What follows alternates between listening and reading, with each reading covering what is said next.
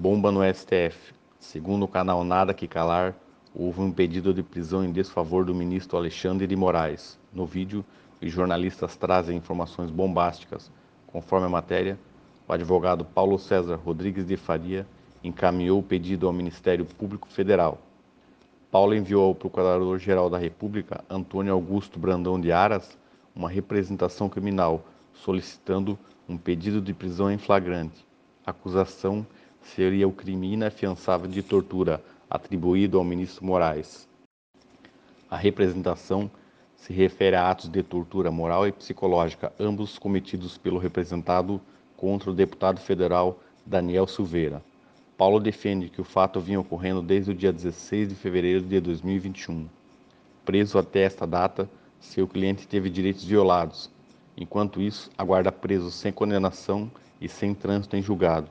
A acusação se sustenta principalmente por ele expressar a sua opinião, tudo conforme palavras do próprio advogado.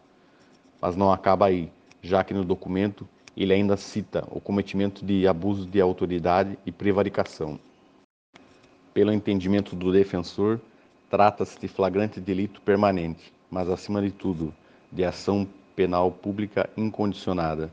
Na contextualização da parte ofendida, houve excesso por parte do ministro. Ele alega que seu cliente está preso, mesmo depois de pagar fiança, a qual foi estipulada pelo representado. Conforme suas palavras, Daniel Lúcio da Silveira foi preso de forma ilegal, abusiva e inconstitucional. Fato ocorrido no dia 16 de fevereiro de 2021.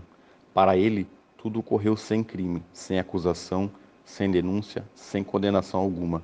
A princípio, ele foi detido por expressar sua opinião como um parlamentar. Em um vídeo, o político fala sobre ministros integrantes da Suprema Corte.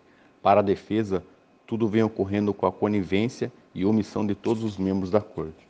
O fato que gerou a prisão do deputado teria sido a CPI das fake news.